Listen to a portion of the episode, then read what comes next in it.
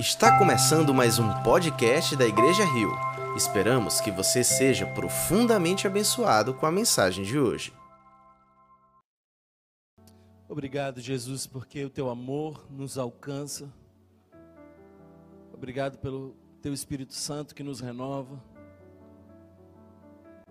Obrigado pela tua graça que se sobrepõe aos nossos erros. Obrigado pela tua poderosa palavra que nos exorta e nos faz melhores. Tu que nos fere e nos cura. Tu que tens ciúme de nós porque somos filhos amados. Fala conosco e usa-me para a tua glória. E que cada ouvinte aqui, Senhor, possa também vir a ser praticante da tua palavra. Esse é o meu desejo e minha oração em nome de Jesus, para a glória do teu nome, Senhor. Amém. Amém. Abra ou ligue a sua Bíblia em Mateus. Nós vamos ler o evangelho que escreveu Mateus, capítulo de número 1, versos de número 1. Mateus escreve muito mais interessado em endereçar o seu texto aos judeus. E para isso ele tem um objetivo claro em escrever uma genealogia, ele quer apontar para a linhagem de Jesus. Isso porque para os judeus era muito significativo quem eram os pais e os pais dos pais e os pais dos pais. Então, sim, hoje nós vamos pregar sobre uma genealogia bíblica. E é muito provável que você, em alguns momentos da sua leitura, já tenha pulado esse texto, porque esse é um daqueles textos chatos que parece uma lista de uh, uma lista telefônica com vários nomes e nomes e nomes e nomes. E alguns de nós até chegamos a desprezar textos assim, achando que Deus não fala conosco através desses textos. Mas eu quero dizer para você que há uma palavra de Deus para o seu coração nessa manhã, amém? Então, apesar de tantos nomes, eu espero que o nome de Jesus fique bem claro para nós hoje. Registro da genealogia de Jesus Cristo, filho de Davi filho de Abraão. Aqui nós vemos a intenção clara do evangelista Mateus de colocar ah, dois blocos muito específicos: filho de Davi. O que o evangelista está pretendendo aqui é dizer que Jesus é o rei esperado. Havia uma promessa quanto a Davi e que um descendente de Davi subiria no trono e não mais se apartaria dele. Então havia uma busca e uma esperança por um rei que não seria jamais destronado. Então, o que Mateus pretende é dizer, ele é da linhagem de Davi, ele é descendente de Davi, até algumas expressões aparecem como ato de fé. Filho de Davi é reconhecer que Jesus é rei, ele é filho de Davi. Mas ele também é filho de Abraão, o verso primeiro nos mostra isso que, que isso quer dizer, Thomas? É que ele era judeu, que ele era filho da promessa, porque não havia apenas a promessa sobre Davi, havia também uma promessa sobre Abraão. Em ti farei benditas todas as nações da terra. Como Abraão, um velho cansado com dois filhos e um deles do seu casamento, poderia fazer bendita todas as nações da terra, como ele ia abençoar todas as nações da terra. A palavra de Deus estava ali direcionando uma promessa. Havia uma promessa clara para Davi: viria um rei. Haveria uma promessa clara para Abraão: através dele, na sua descendência, alguém abençoaria todas as nações da terra. E cá estamos nós no Brasil, desfrutando dessa promessa. Verso 2 diz assim: Abraão gerou Isaac, Isaac gerou Jacó, Jacó gerou Judá e seus irmãos. Judá gerou Perez e Zerá, cuja mãe foi Tamar. Ele faz, ele faz uma menção clara disso e vocês vão entender por que Tamar precisava ser mencionada aqui. Cuja mãe foi Tamar. Perez gerou Esrom, Esrom gerou Arão, Arão gerou Aminadab, Aminadab gerou Nasson, Nasson gerou Salmão, Salmão gerou Boaz, cuja mãe foi Raabe, outra menção muito específica. Boaz gerou Obed, cuja mãe foi Ruth. Obed gerou Jessé e Jessé gerou o rei Davi. Davi gerou Salomão, cuja mãe tinha sido mulher de Urias. Salomão gerou Roboão. Roboão gerou Abias, Abias gerou Azá, Azá gerou Josafá, Josafá gerou Jorão, Jorão gerou Uzias, Uzias gerou Jotão, Jotão gerou Acais, Acais gerou Ezequias, Ezequias gerou Manassés, Manassés gerou Amon, Amon gerou Josias, Josias gerou Jeconias e seus irmãos no tempo do exílio na Babilônia. Depois do exílio na Babilônia, Jeconias gerou Salatiel, Salatiel gerou Zorobabel, Zorobabel gerou Abiúde, Abiúde gerou Eliaquim, Eliaquim gerou Azor, Azor gerou Sadoc, Sadoc gerou Aquim, Aquim gerou Eliude, Eliude gerou Eleazar, Eleazar gerou Matã, Matã gerou Jacó, Jacó gerou José, marido de Maria, da qual nasceu Jesus, que é chamado o Cristo. Perceba aqui que, que Mateus tem uma intenção de mostrar a filiação legal.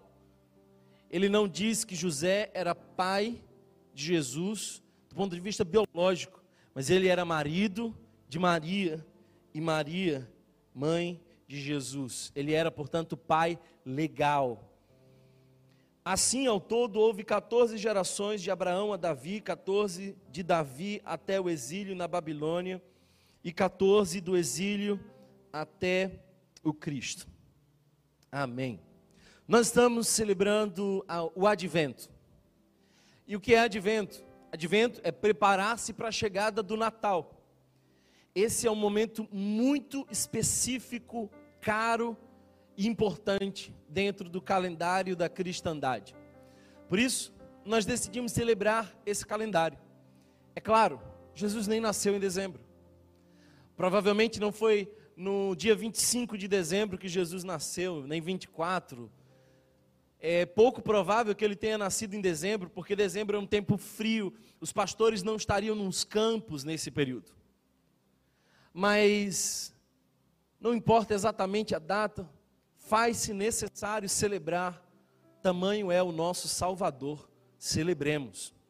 Fato é, irmãos, que olhando para esse texto, para esse monte de nomes, Deus tem algumas lições para nós. E a primeira delas que eu gostaria de trazer para você nesse segundo domingo de advento, olhando para o menino Jesus, que está anunciado como Salvador, mesmo numa manjedoura, e nós vamos ver claramente o nascimento de Jesus no verso 18 em diante. Mas eu quero mostrar para você que essa história, ela não começa, e se você observar o verso primeiro, ela não começa com era uma vez. Já notou isso?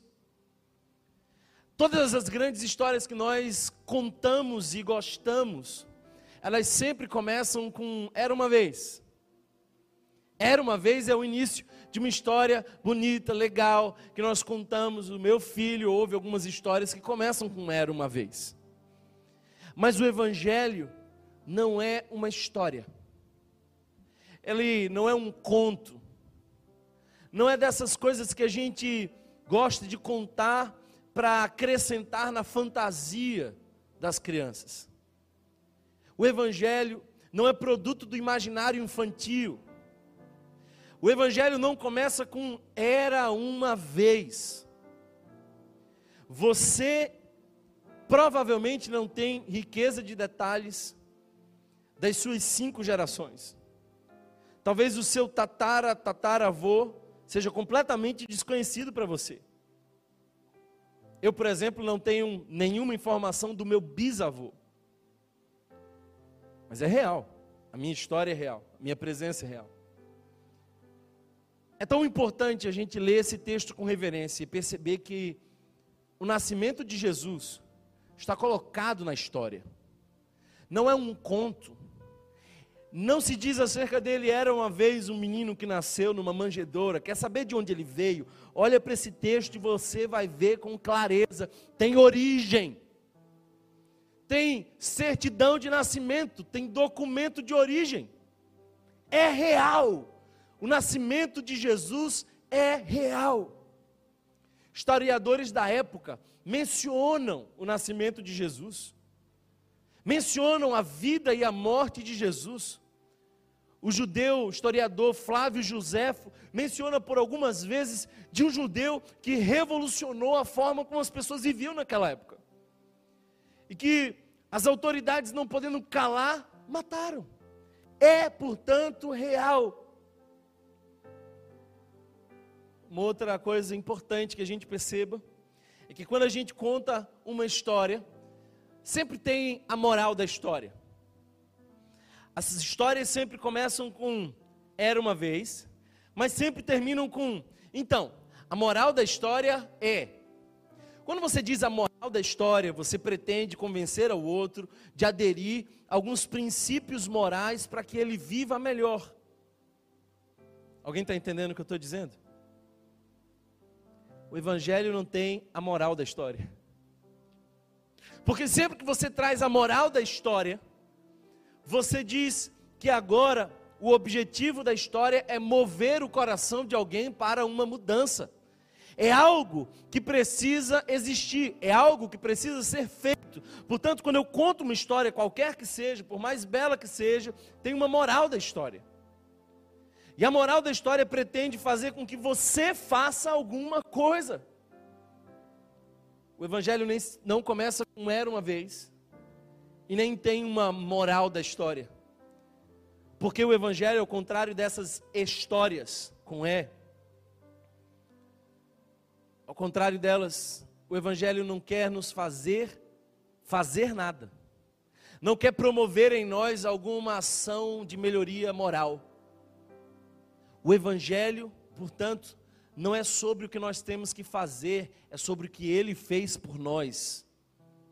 Quando nós olhamos para Jesus, nós não vemos uma lista de coisas que nós precisamos aderir para sermos pessoas moralmente mais evoluídas. Nós olhamos para Jesus e vemos que as implicações são gigantescas para nós, mas todas elas partem da cruz do Calvário, onde ele disse: de uma vez por todas está consumado. Olhando para essa genealogia, eu percebo que o Evangelho é, portanto, não uma advertência, não um conto, mas uma boa notícia.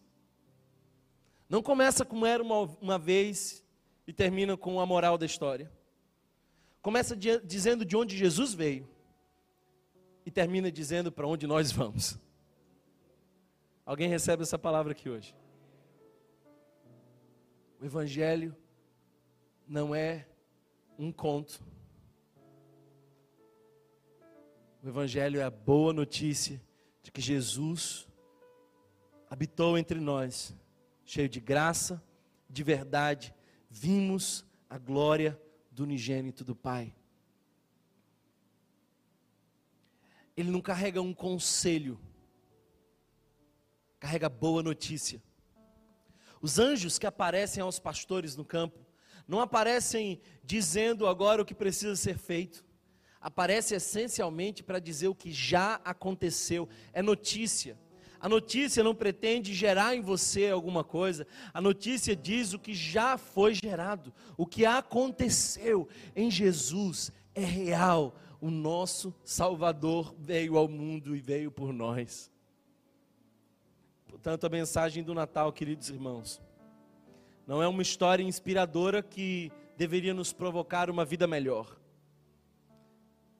É um anúncio de que Deus veio ao mundo para nos dar uma nova vida. É bem diferente. Tem muita gente por aí, dentro dos ambientes religiosos, dizendo o que precisa ser feito. Faz isso, faz isso, faz isso, faz isso, faz isso. O Evangelho não é assim. O Evangelho é: foi feito isso por você.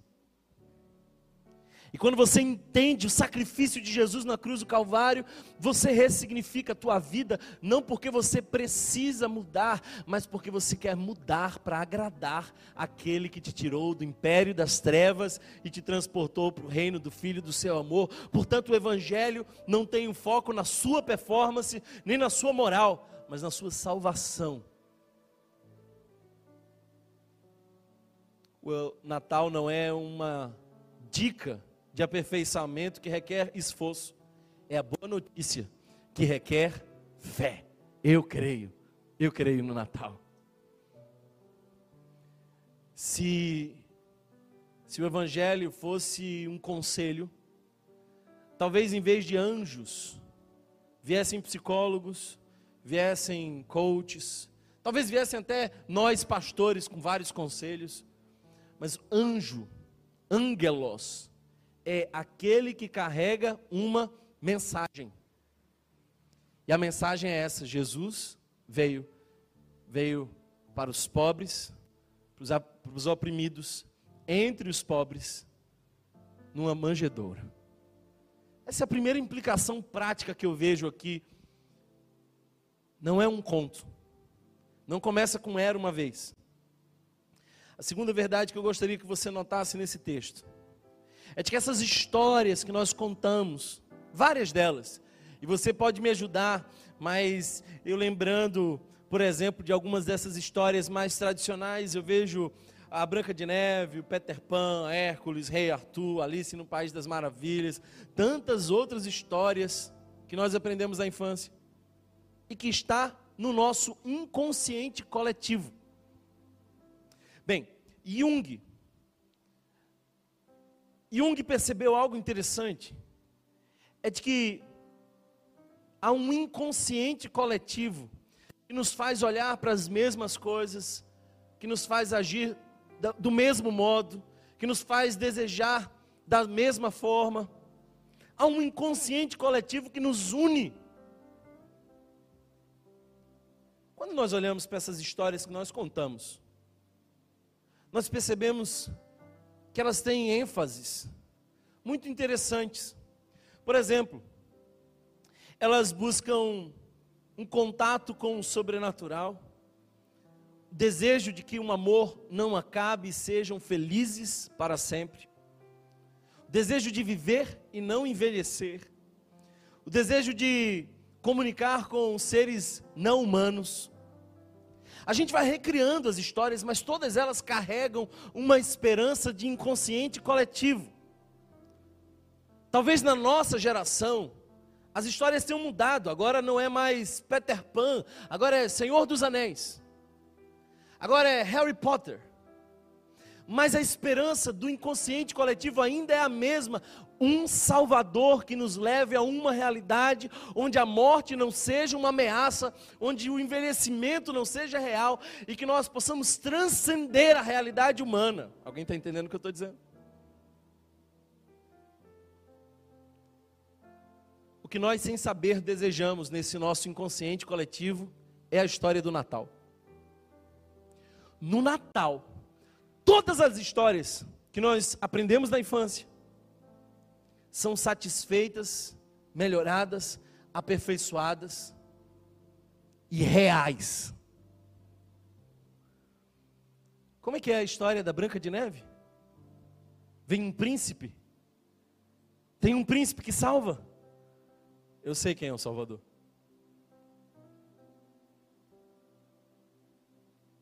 Será que você está entendendo o que eu quero dizer? Portanto, primeira implicação é de que o Evangelho não é uma historinha, não é um conto, mas carrega em si o poder de realizar toda a expectativa de inconsciente coletivo humano.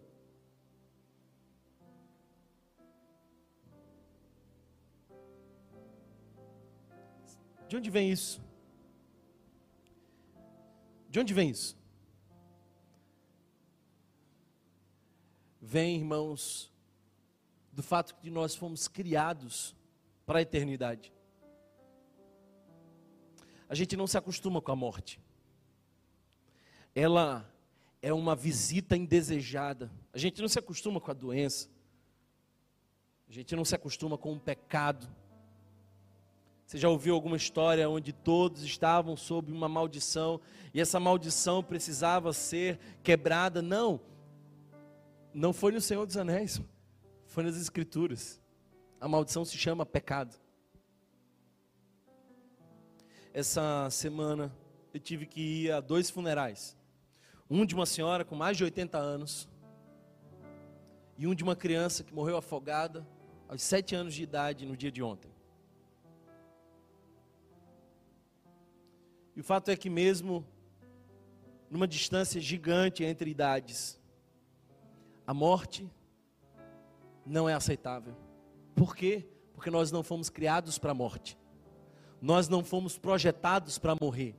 Nós não fomos projetados para adoecer, nós não fomos projetados para estar distantes da presença de Deus, nós fomos criados para essa relação de intimidade, de pureza. Por isso, o ser humano, em qualquer lugar, em qualquer cultura, deseja um Salvador. Já percebeu isso?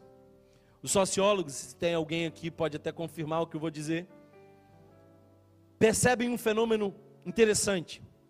Nunca foi descoberta uma sociedade que não tivesse o seu próprio conceito de eternidade, de divindade e de salvação.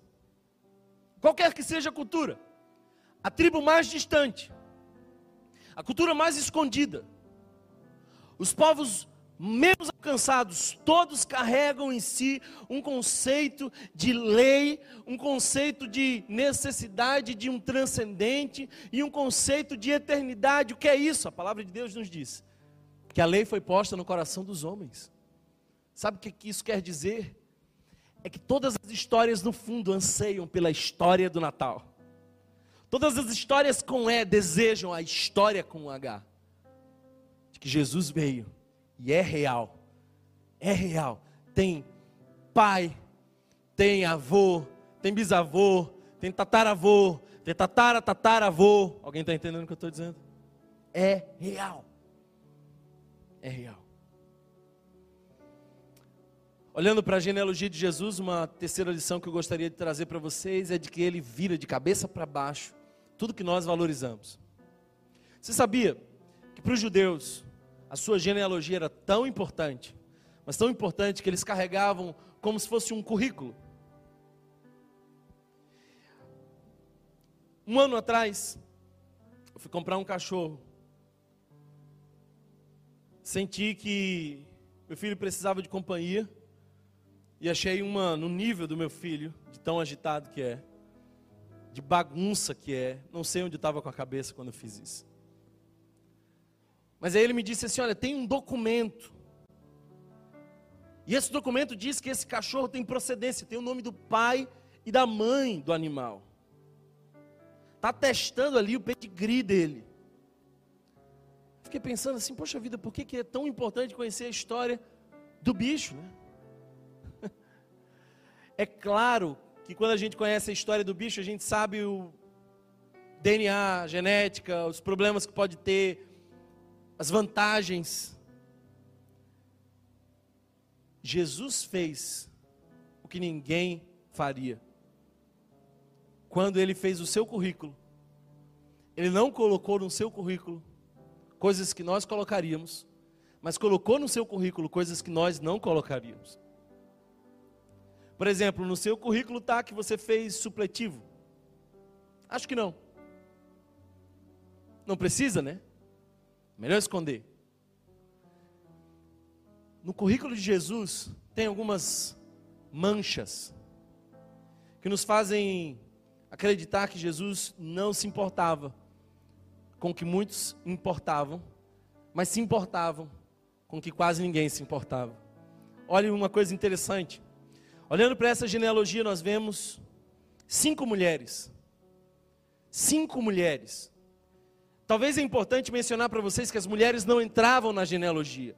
Elas nem sequer eram contadas nos grupos, mas na genealogia de Jesus, elas entraram.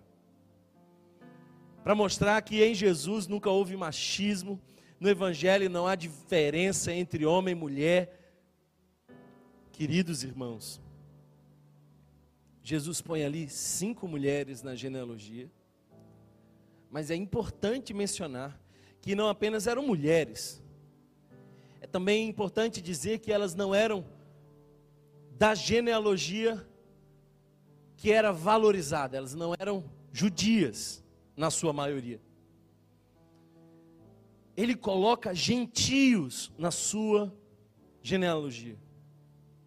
Mateus faz questão de mencionar de que mulheres como Tamar, como Raabe, como Ruth, estrangeiras, estão na genealogia do meu Jesus. Sabe o que isso quer dizer? É de que ele é segundo a ordem de Melquisedeque, ele não é refém de uma nação, ele é para todos os povos. Melquisedeque já era antes mesmo de Abraão ser chamado a ser. Ele é da ordem de Melquisedeque entrou na genealogia de Jesus pessoas que jamais entrariam no templo, porque não eram permitidos estrangeiros no templo. Você se alegra com isso? Porque eu me, eu me empolgo vendo que o meu Jesus quebrou as regras. Se Jesus vivesse segundo os status daquela, daquela época, se Jesus se importasse em ser politicamente correto, como naquela época ele não teria sido morto. Ele é a contramão de toda cultura que está na contramão do seu reino. Uma outra verdade que eu gostaria que você notasse nessa genealogia, talvez a mais importante até aqui, é de que estão aqui pessoas fora do padrão moral. Fora do padrão moral. Thomas, o que, que isso quer dizer? Quer dizer, por exemplo, que Abraão está por aqui. E Abraão, é bom que você saiba, tinha favoritismo entre os filhos. Ele mandou um dos seus filhos embora. Abraão, embora fosse o pai da fé, mentiu por duas vezes. E não é interessante que agora vem Isaac, e Isaac preferia Esaú, e Rebeca preferia Jacó. E Jacó aprende esse comportamento, e ele repete esse comportamento, e ele escolhe o seu filho preferido, que agora é José. E não é interessante que tanto Isaac quanto Jacó, descendentes de Abraão, também têm o mesmo comportamento de mentir? Sabe aquele tio mentiroso, enganador? Aquele 171 que você não gostaria nem que fosse para sua mesa de Natal, ele se chama Jacó e está na genealogia de Jesus. Alguém está entendendo o que eu estou dizendo? Não? Tamar. Provavelmente você não lembra, mas deixa eu lembrar para você. Tamar nos lembra o fracasso de Judá, porque é quando nora e sogro, num incesto, tem um filho. E Tamar foi mencionada na genealogia de Jesus. Raabe ah, talvez você tenha esquecido de Rabi, mas deixe-me lembrar para você que Rabi era aquela prostituta que morava em cima dos muros. Sabe por que ela morava em cima dos muros? Porque ela servia aos guardas enquanto eles tinham o seu intervalo. Para facilitar. Já era ali em cima do muro.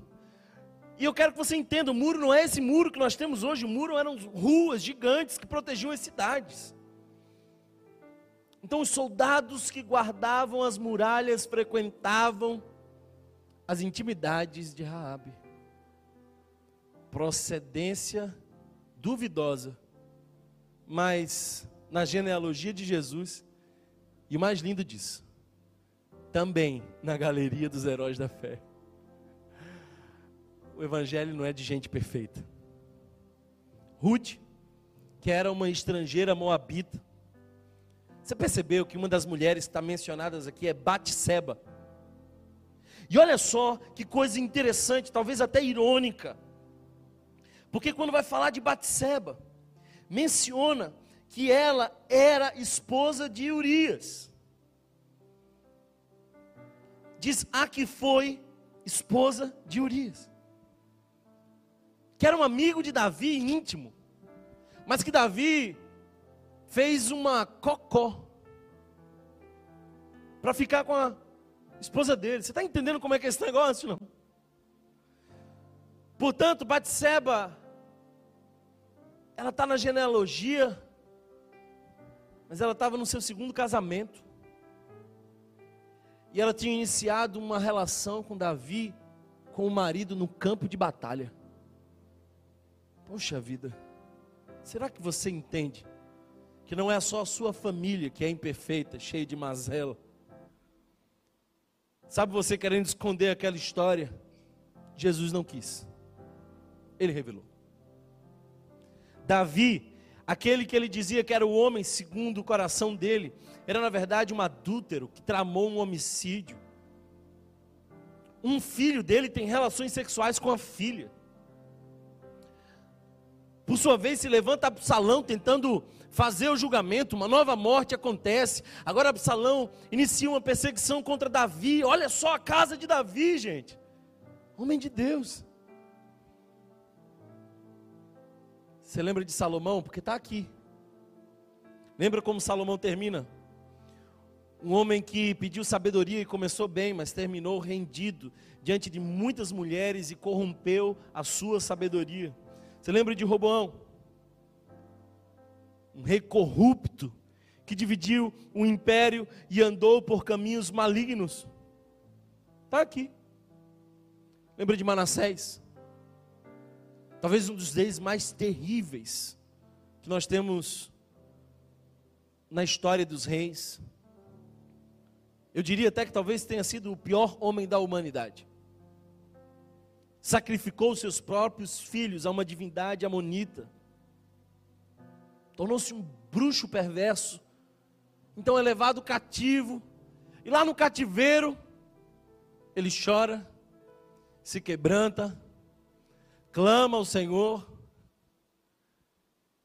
e Deus, sabendo quem ele era, diz: Eu vou restaurar. Entende por que Jonas ficou tão resistente a obedecer a Deus? É porque Jonas sabia muito melhor do que eu e você qual é o coração de Deus. Jonas chega a dizer no seu livro: Eu sabia que tu és um Deus bondoso e compassivo, e que perdoa. Será que você entendeu o que Jonas entendeu? Tudo que Jonas não queria era que aquele povo sanguinário de Nínive, talvez o povo mais frio, se arrependesse e fosse agraciado com a salvação. Jonas queria a morte para eles. O Evangelho me diz que não existem maquiagens. Não é lindo perceber que a Bíblia não esconde as histórias feias. Sabe aquele irmão seu que fez um caminho diferente, você nem quer trazê-lo para a festa? Sabe aquela tia sua, assim que mal falada? Jesus não esconderia ela.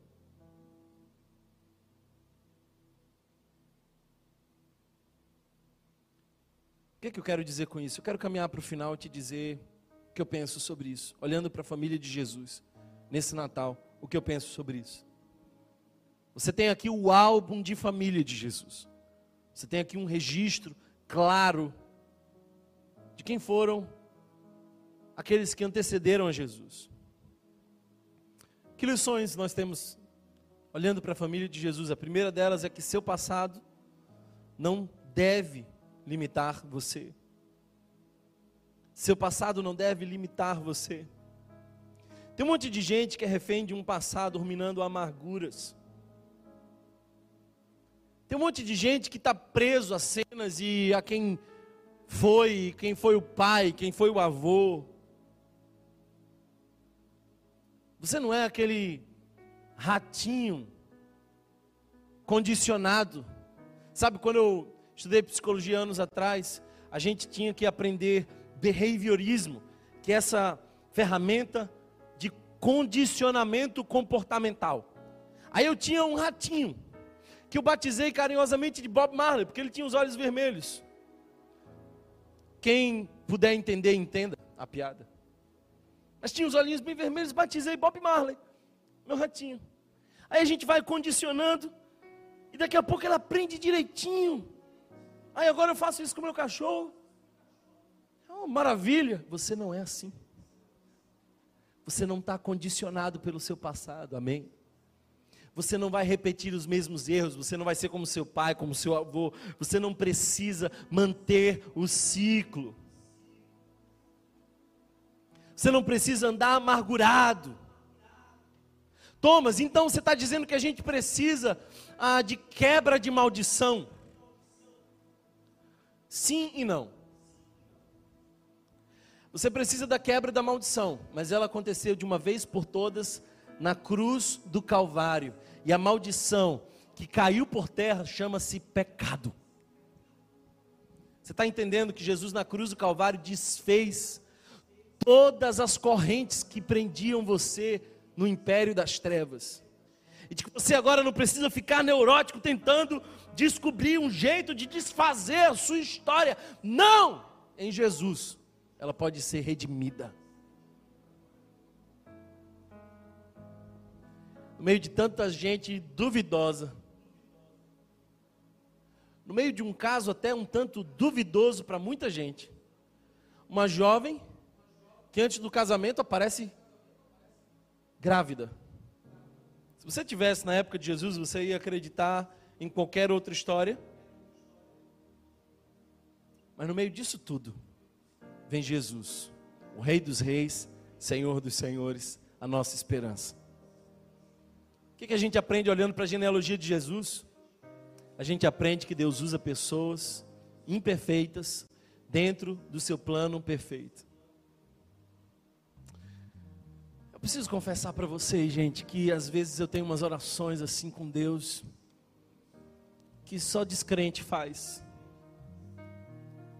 Às vezes eu fico dizendo assim: eu não sirvo para esse negócio. Manda outra pessoa. Eu não dou conta. É demais para mim. Você podia usar outra pessoa, tem tanta gente, tem tantos filhos. Qualquer outro vai dar conta muito melhor do que eu. Eu não sirvo para isso. Uma vez eu estava bem perto de desistir do ministério. Aí Deus começou a me mostrar que Moisés não era um grande pregador, que Jonas fugiu de Deus, que Jacó era um mentiroso, que Noé ficou embriagado, que Raabe era uma prostituta, que Davi adulterou, que Jeremias era um cara muito deprimido para liderar coisa alguma, que Salomão era um mulherengo, mostrou que João Batista era muito pobre, que Timóteo era muito novo, que Abraão era muito velho, que Lázaro estava morto que Sara era estéreo, que Noemi era viúva, que Gideão e Tomé duvidavam, assim como Sara. Aí Deus me lembrou que Pedro era um cara descontrolado, que falava o que não devia, cheio de impulso. Me lembrou também que Tiago e João eram cheios de si porque queriam um trono. Eu fiquei pensando que Paulo também era um cara bem pavio, curto, que numa cena mandou um cara para o inferno. Eu nunca fiz isso. Aí eu fui vendo que o exército de Deus nunca foi perfeito. Que essa é a marcha dos desqualificados. E eu sou só um deles, que pela graça Deus quer usar.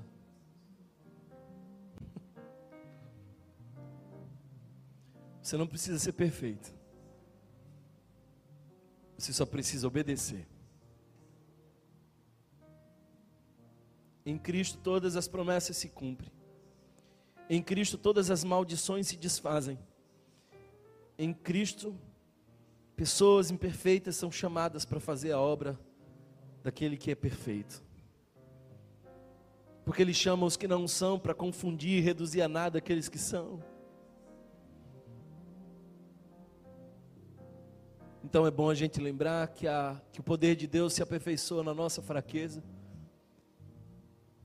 Que quando a gente acha que é fraco, aí que é forte.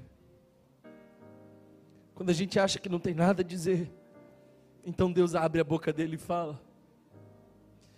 quando a gente está cansado, Ele vai abrindo as portas e mostrando caminhos. É isso que eu vejo quando eu olho para a genealogia de Jesus.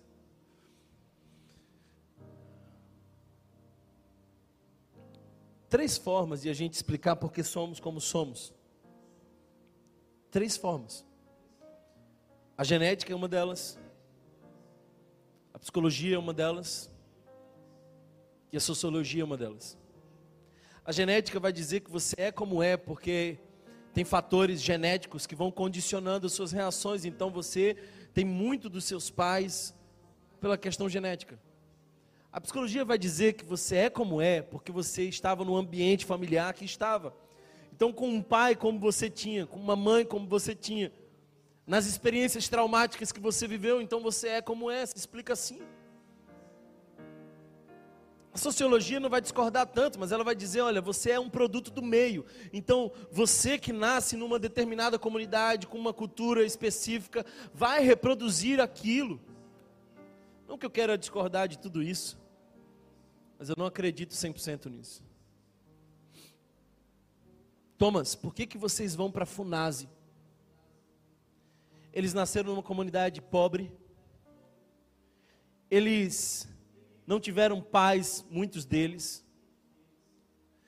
Muitos pais estavam no crime, já é uma parada meio genética. E vocês continuam indo domingo após domingo na Funase, gastando dinheiro, gastando tempo. Por que, que vocês fazem isso? Você não sabe que pau que nasce torto morre torto? Até que conheça o carpinteiro de Nazaré. Porque o carpinteiro de Nazaré dá jeito. Ele muda. Não sei te dizer o que ele faz com a genética, nem com as experiências traumáticas, nem com o ambiente social, mas eu sei que ele levanta pessoas das situações mais improváveis para fazer a sua obra. Eu quero encerrar te dizendo isso. Se a tua família não é perfeita, para esse Natal, fica tranquilo. A de Jesus também não era. Se você acha que não pode porque não tem pedigree, fique em paz, Jesus também não tinha. Se você acha que a sua história condiciona você para um determinado caminho, comportamento, qualquer que seja, acorde. Jesus não faz emendas em nós. Ele não faz reformas em nós. A Bíblia nos diz que Ele faz novas todas as coisas. E quem está em Cristo é nova criatura. As coisas velhas passaram. E eis que. E eis que. Dá para você ser pentecostal só um pouquinho agora. E eis que. Tudo se fez novo. Tudo. Se você crê nisso, fica de pé, vamos orar. Tudo se fez novo.